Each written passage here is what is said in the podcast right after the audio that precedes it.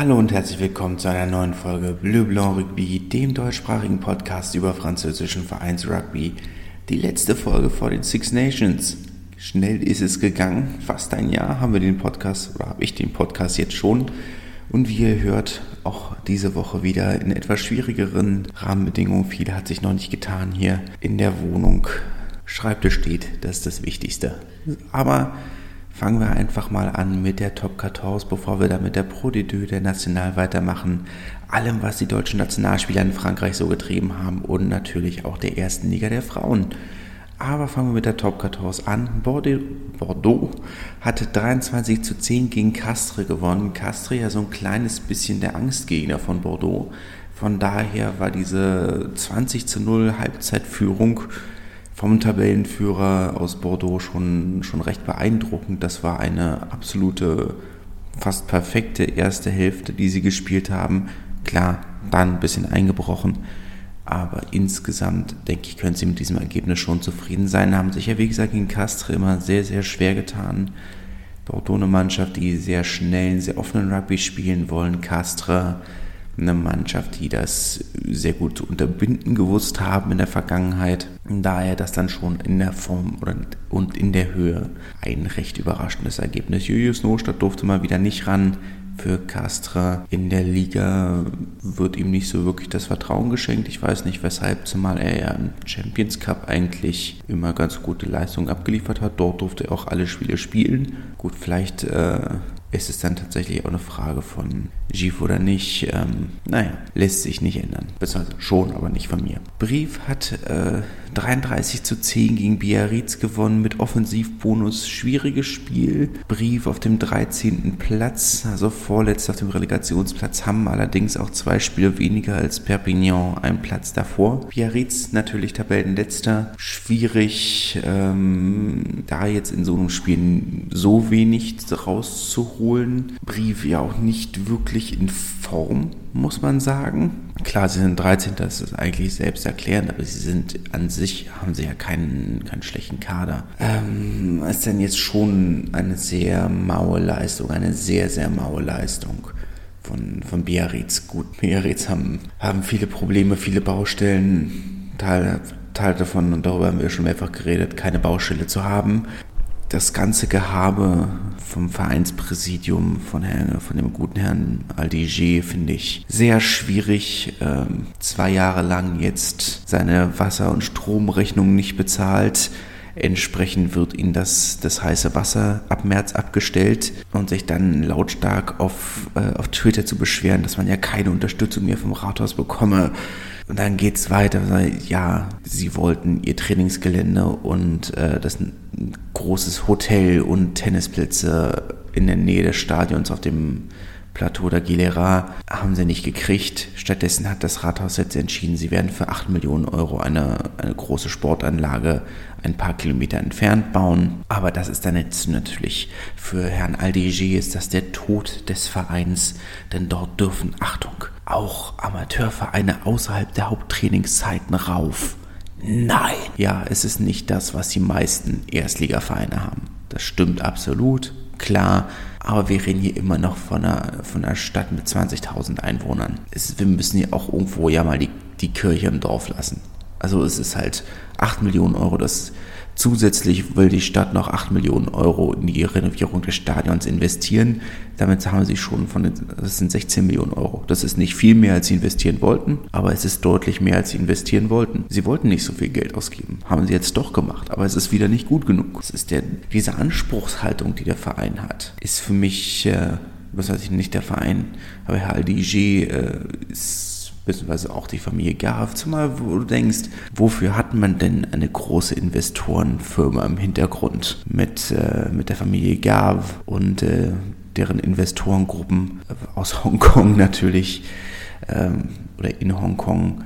Dass eine französische Familie, dem ein baskischer Verein über eine Investorengesellschaft oder eine Kapitalgesellschaft in Hongkong gehört und sie beschweren sich darüber, dass das Rathaus ihnen das Wasser abstellt, wenn sie es, weil sie es zwei Jahre lang nicht geschafft haben, die, die Rechnung zu bezahlen. Ich meine, sorry, aber irgendwo muss man auch mal ein bisschen. Äh, es ist kein Gemeinschaftsprojekt, du hast eine Investorengruppe ja nicht für das Gemeinwohl. Es geht um Profit und wenn es um Profit geht, dann geht es nicht ums Gemeinwohl und dann muss der Verein auch sagen, okay, dann müssen wir eben auch, können wir auch nicht äh, auf öffentliche Gelder zurückgreifen. Ja, andere Vereine bekommen viele öffentliche Gelder. Andere Vereine bekommen ihre Stadien renoviert. Aber das ist nicht selbstverständlich und sollte auch nicht selbstverständlich sein. Ich meine, selbst wenn du sagst, gut, Lyon wird dafür bezahlt, im, im Gallon zu spielen. Die wären lieber in ihrem kleinen Stadion mit 12.000 Plätzen geblieben. Das haben sie vorgekriegt. Aber stattdessen kriegen sie fast 100 Millionen Euro über, na, 76 Millionen Euro sind es, glaube ich, die sie jetzt über die fünf Jahre bezahlt bekommen, damit sie eben in Gerland spielen. Ja, aber es ist eben für die Stadt günstiger, das so rumzumachen, als das Stadion leer stehen zu haben.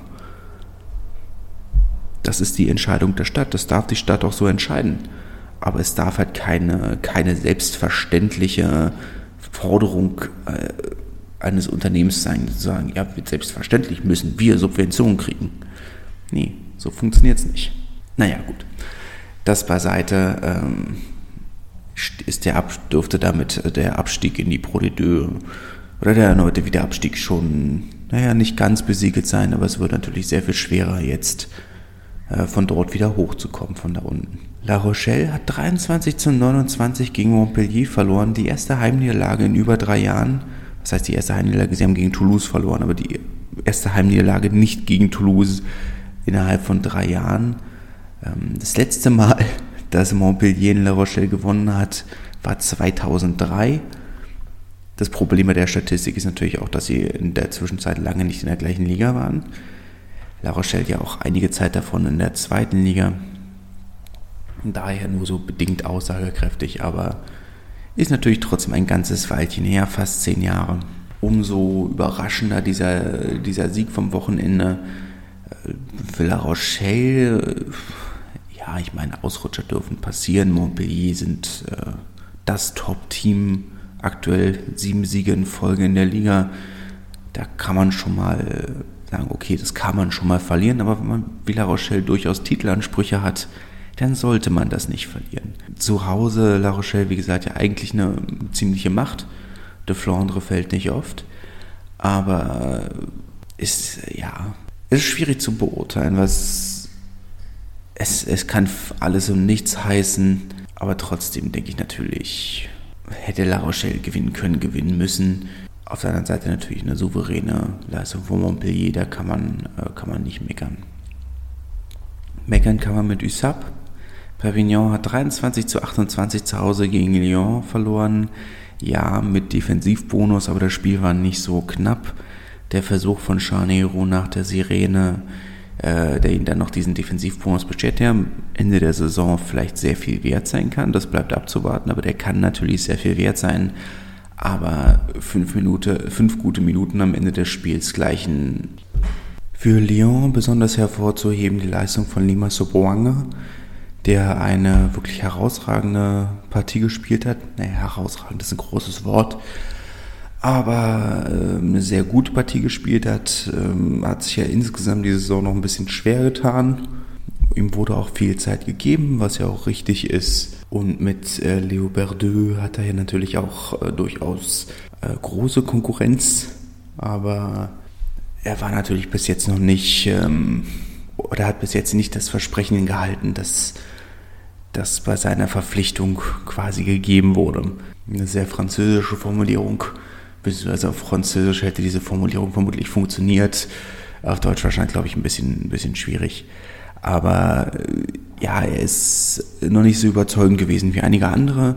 Ich meine, Gani Normape für, äh, für Stade Francais hat auch jetzt erst angefangen, so ein bisschen das zu zeigen, was man von ihm gewohnt ist.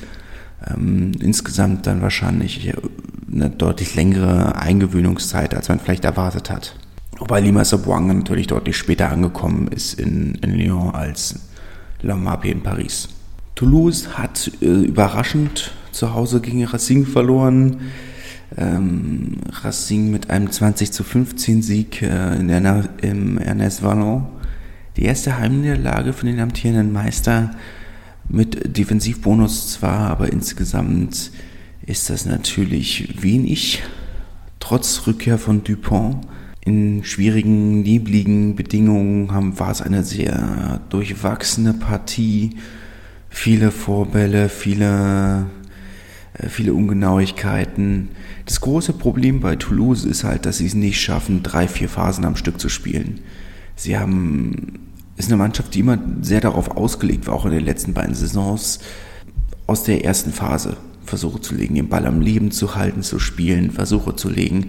Aber das heißt natürlich auch, dass jetzt, wo die Verteidigungen so langsam herausgefunden haben, wie man, wie man dieses Spiel stoppen kann, haben sie keinen Plan B.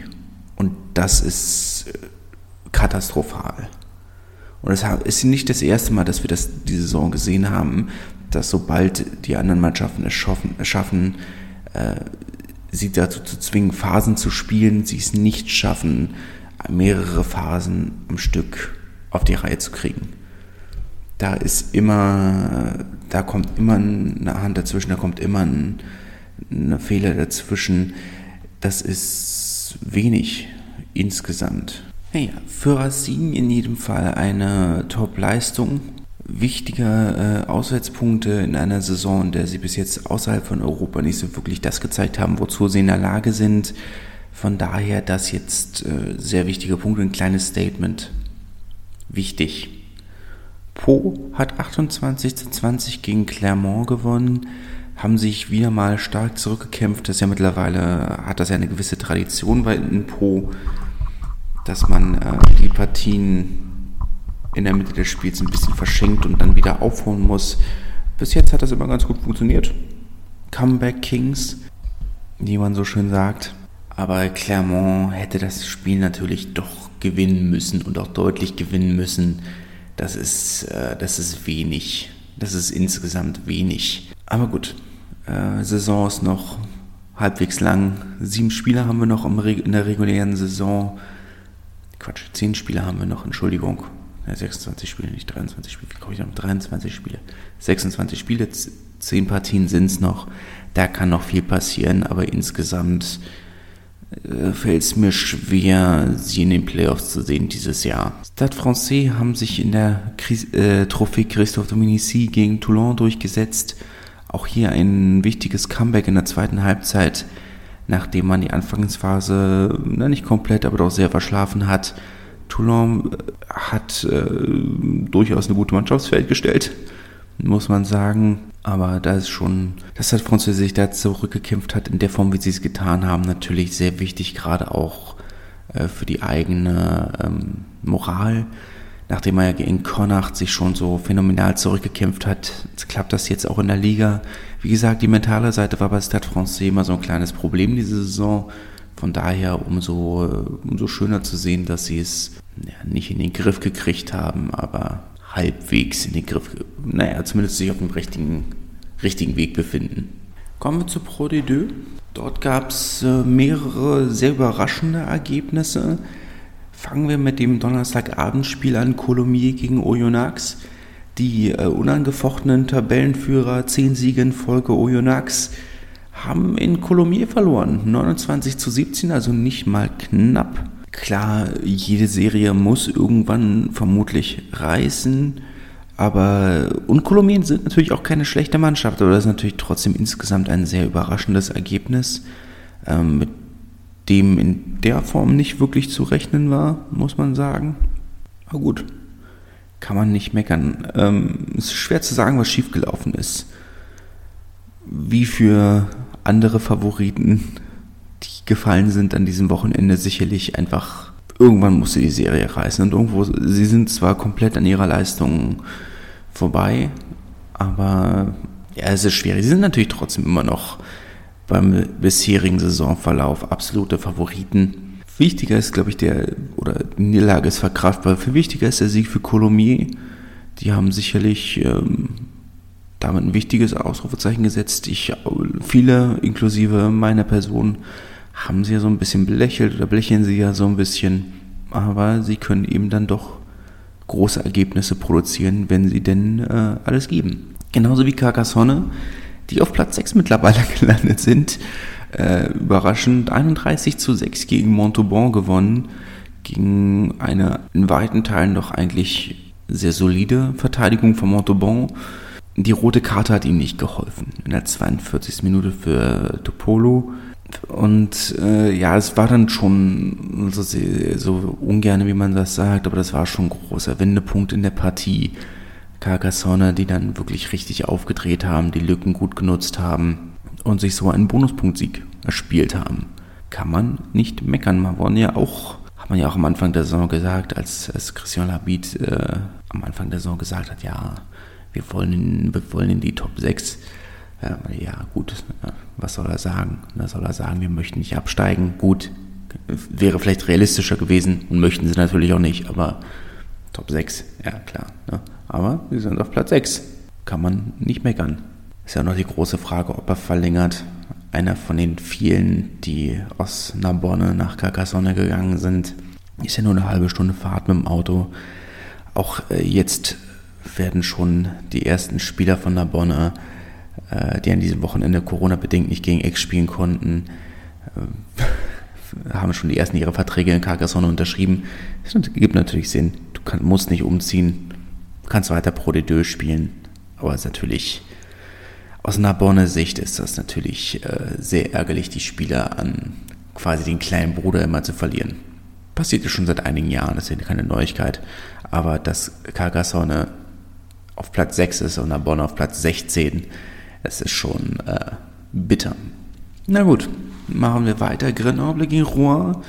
14 zu 15 hat Grenoble verloren. Hatten ja ein großes Wochenende, 130. Geburtstag, einen ein Sondertrikot haben sie äh, veröffentlicht, mit dem sie, in dem sie auch gespielt haben. Was im Vergleich zu den anderen Sondertrikots, die wir diese Saison gesehen haben, unter anderem dem von Aix-en-Provence, äh, sehr mau ist, muss ich sagen. Weiß mit blauen Ärmeln, sehr unspektakulär. Aber dazu dann wieder dieser 40-Stunden-Livestream, was sie ja während des Lockdowns schon mal hatten, wo sie äh, 40 Stunden lang auf Twitch gestreamt haben. Was haben sie alles gezeigt? E-Sport haben sie gezeigt, äh, die U23 hat gespielt, die Frauen haben sie gezeigt. Ähm, war sehr schön, war insgesamt, ich habe nur mal kurz reingeguckt, habe natürlich nicht alles geguckt oder alles gucken können, aber mal kurz reingeguckt, war sehr nett, kann man, kann man nicht sagen. Letztes Mal während des Lockdowns haben sie knapp 60.000 Euro gesammelt äh, für den guten Zweck. Ich weiß noch, ist noch nicht ganz klar, wie viel jetzt zusammengekommen ist hat natürlich einen unschönen Start gehabt ne, mit dieser Niederlage. Ähm, nachdem sie letzte Woche so phänomenal in Bayonne gewonnen haben, jetzt also diese bittere, peinliche Niederlage gegen Rouen. Ja, darf eigentlich nicht, darf eigentlich nicht passieren. Aber gut, ähm, wie andere Mannschaften auch, ist, ist Konstanz immer ein großes Thema. Hat Grenoble aktuell nicht es ist, ist natürlich gut, jetzt kannst du natürlich sagen, ja, aber es fehlen ja auch Schlüsselspieler wie Capuzzo oder nein, eigentlich ist er der Einzige, der fehlt. Er ist ja bei den, bei den Italienern im Trainingslager. Aber äh, ja, na gut. Ja, schwierig zu sagen. Da fehlt es einfach auch auf der mentalen Seite, weil rein spielerisch gibt es überhaupt keinen Grund, weshalb sie so ein Spiel verlieren sollen. Gibt es eigentlich keinen Grund. Wann hat 33 zu 10 gegen, Mont, äh, gegen Montmarsan gewonnen? Die andere große Überraschung, der Zweitplatzierte oder der Star, Zweitplatzierte Stade Montois in dieser oder 2022 im vierten Spiel äh, mit zwei Siegen, zwei Niederlagen noch nicht ganz auf dem eigenen Niveau vom letzten Jahr angekommen. Ist ähm, sicherlich auch vielen Gründen geschuldet, aber das war ein körperloses Spiel, ein geistloses Spiel. Man hat wirklich das Gefühl gehabt, die sind nicht wirklich aus dem Bus rausgekommen. Auf der anderen Seite natürlich für Wann sehr wichtig. Die, äh, die Playoff-Plätze sind nicht mehr in so weiter Entfernung. Und äh, das muss man natürlich auch aus äh, deutscher Perspektive wieder dazu sagen, herausragende Leistung von, von Erik Marx, der äh, unter anderem auch von Midol als äh, drittbester Spieler auf dem Feld und von den, von den 46 Spielern gewertet wurde. Der ist wieder voll zurück, hat seine Verletzungspause auskuriert. Aber insgesamt natürlich eine, eine spektakuläre Leistung. Wenn sie so weiterspielen, dann ist auch durchaus, ähm, naja, vielleicht, ach, warum sollen sie dieses noch nicht aufsteigen? Drin ist es in jedem Fall. Ich bin optimistisch. Warum nicht? Ne? Bizet hat 29 zu 3 gegen Agen gewonnen. Kann man nicht allzu viel reinlesen in dieses, äh, in dieses Resultat. Äh, Agen hat einen Impasse gemacht hat sehr viele Spieler auf dem Feld gehabt, die noch gar kein Spiel gespielt haben diese Saison. Unter anderem Jara Bregvatze zum Beispiel, es war sein erstes Saisonspiel. Es sind einige dabei gewesen, die äh, die Saison noch nicht allzu viel gespielt haben. Mit äh, den etwas erfahrenen, bzw. den etwas eingespielteren Spielern auf der Bank. Als sie gekommen sind, war es aber natürlich schon viel zu spät. Kann man aber wenig sagen. Natürlich ist es ein wichtiger Sieg für Bézier, keine Frage, auch mit Bonuspunkt aber der wurde ihm geschenkt. Das, äh, der war einkalkuliert. Ich verstehe zwar nicht, weshalb Agen in der aktuellen Tabellensituation einen Impasse spielt. Das erschließt sich mir nicht. Aber gut, sie haben es gemacht. Was will man machen? Vielleicht haben sie gesagt, okay, bessere Gelegen andere Gelegenheiten ein bisschen zu rotieren kriegen wir nicht mehr. Also machen wir das jetzt und in der Hoffnung, dass wir später nicht müssen aber ganz hat sich mir das nicht erschlossen. Nevers hat 13 zu 41 äh, gegen Bayern verloren. Bayern nach der, äh, sagen wir mal, schwierigen Niederlage gegen Grenoble letzte Woche, jetzt also mit einem herausragenden Sieg.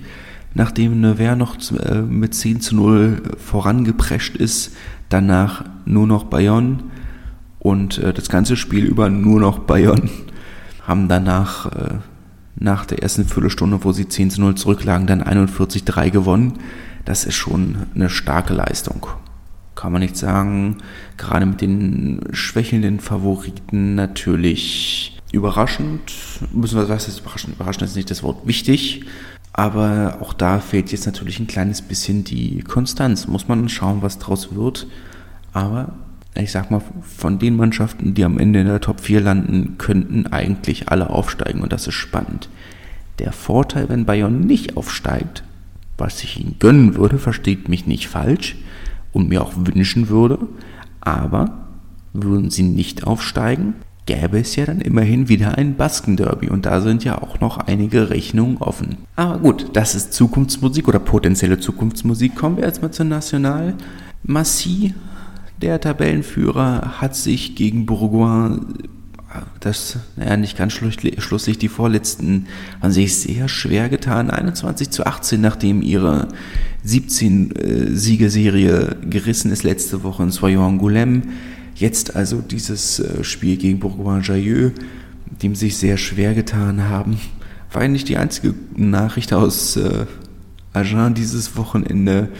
Etwas überraschend ähm, einen eigenen Nachwuchsspieler an der Raststätte vergessen, der dann Gott sei Dank von, äh, vom, von Rouen aufgelesen werden konnte, die auch auf dem Rückweg vom Spiel waren äh, aus Grenoble. Aber ja, passiert. Passiert den Besten. Aber letzten Endes natürlich ein, ein Spiel, das sie gewinnen mussten, das sie gewonnen haben. Man, man möchte meckern, aber eigentlich kann man insgesamt zufrieden sein.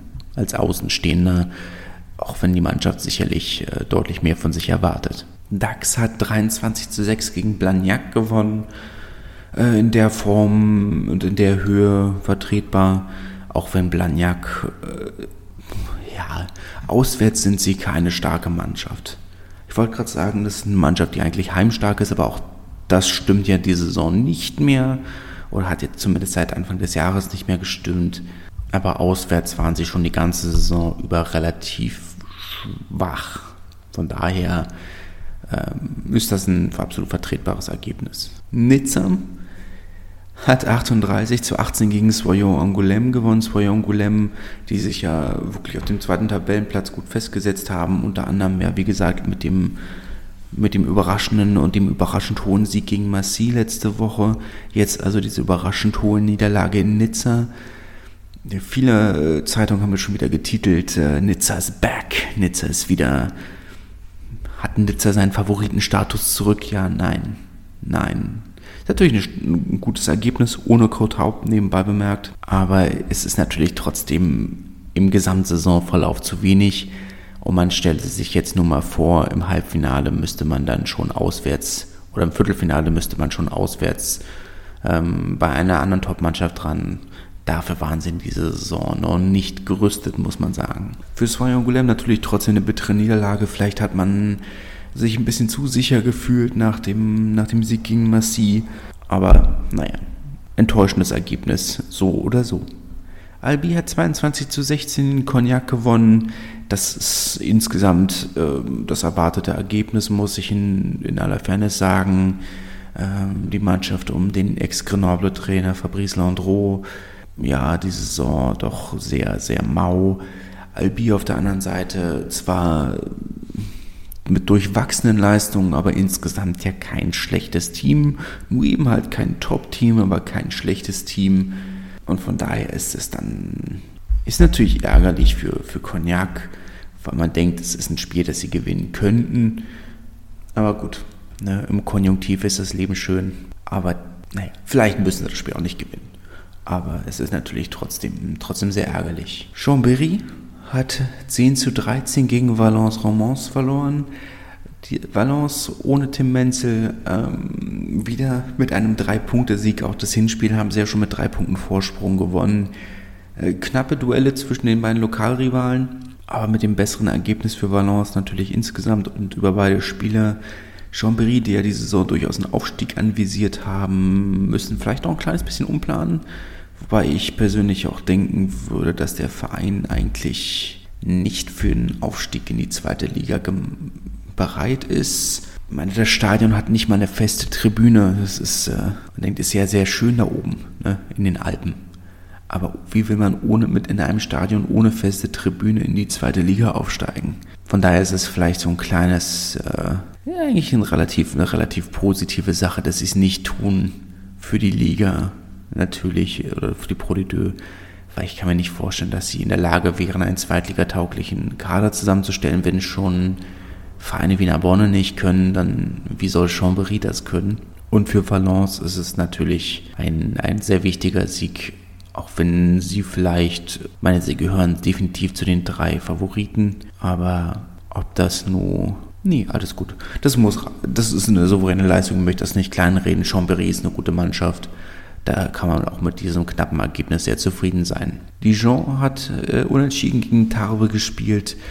Die Mannschaft um Maxim Oldmann, der wieder auf der 15 gespielt hat. 27 zu 27 ist es ausgegangen. Wichtige Punkte für Dijon, wenn auch vielleicht zu wenig. Aber so tief wie man im Abstiegskampf steckt, nimmt man, was man kriegen kann. Natürlich zwei, vielleicht sogar drei Punkte mehr wären besser gewesen aber das ist erstmal vollkommen akzeptabel. Aubenas hat wichtige Punkte geholt, auch im Abstiegskampf gegen Syren. 24 zu 13 gegen die Überraschungsmannschaft der Saison. Oder eine der großen Überraschungen der Saison. Ein sehr souveräner und in der Höhe auch nicht unbedingt erwarteter Sieg. Aber so eng wie da unten alle beieinander sind, ähm, ist das eigentlich auch nicht, nicht überraschend. Nicht erwartet, aber überraschend ist es natürlich auch nicht. Und kommen wir dann noch zur Adlerwatch. Unterhalb der dritten Liga haben auch noch drei deutsche Nationalspieler gespielt. Sani Dembele durfte für, für Boveran, hat gestartet und durchgespielt.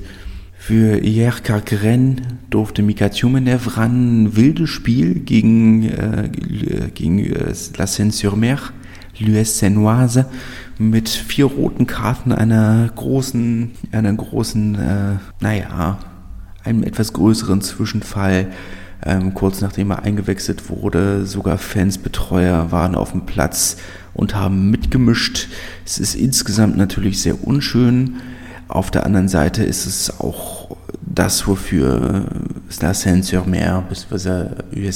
der USN Noise durchaus bekannt ist und das im unteren Bereich der ähm, des französischen Rugbys nicht unbedingt so ungewohnt ist. Jarka Keren natürlich sehr souveräner Tabellenführer der Gruppe, müssen einer der Hauptfavoriten für den Aufstieg sein. Ich meine, mit Huguet, der letzte Saison noch in der National sehr gute Leistung von der Bonne gebracht hat, und dann einigen doch durchaus größeren Namen, Lucky Monroe, der unter anderem lange für Lyon gespielt hat, David Smith, französischer Meister mit Castro und Toulon, Lono Hila, äh, Loni Uhila, der unter anderem lange für Clermont gewonnen hat und mit ihnen den Challenge Cup geholt hat, Lasham Celice, äh, hat auch Erstliga- und Zweitliga-Erfahrung, wenn ich es richtig im Kopf habe. Ich meine, ich gucke nochmal nach.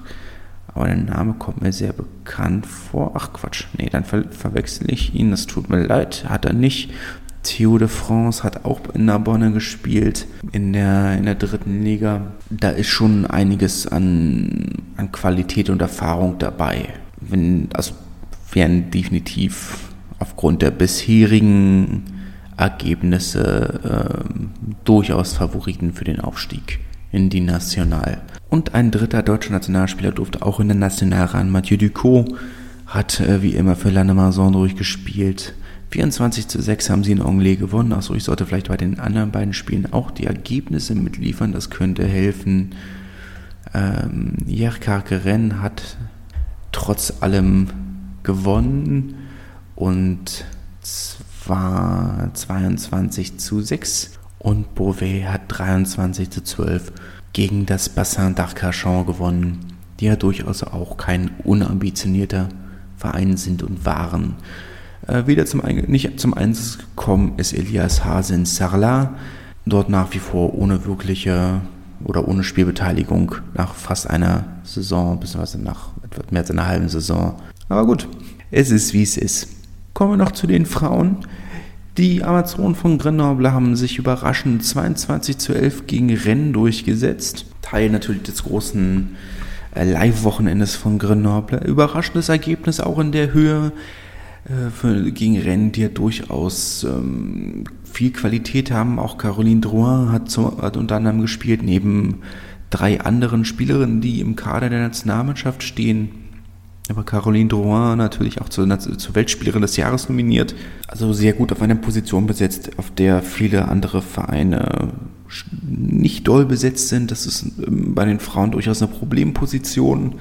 Ähm, wie bei vielen anderen kleineren äh, Nationen, bei den Herren fehlt es da einfach auf Erfahrung auf dem höchsten Niveau in vielen Bereichen. Und da hat Caroline Drouin als unangefochtene Verbinderin der Nationalmannschaft ähm, natürlich einen, einen sehr großen Vorteil. Besonders hat, hat Rennes einen Vorteil, äh, dass sie eine solche Spielerin haben, der, die eben die anderen Vereine in der Form als Verbinderin äh, nicht haben. Lens hat sich überraschend 12 zu 0 gegen Stade Francais durchgesetzt. Erste, der erste Sieg von Lens diese Saison ähm, haben wir doch sehr enttäuscht. Mit viel Euphorie in das Jahr in die Saison gestartet, äh, nachdem man sich äh, mit der Section Paloise, also mit, mit dem Herrn, Herrn Top 14 Verein zusammengetan haben.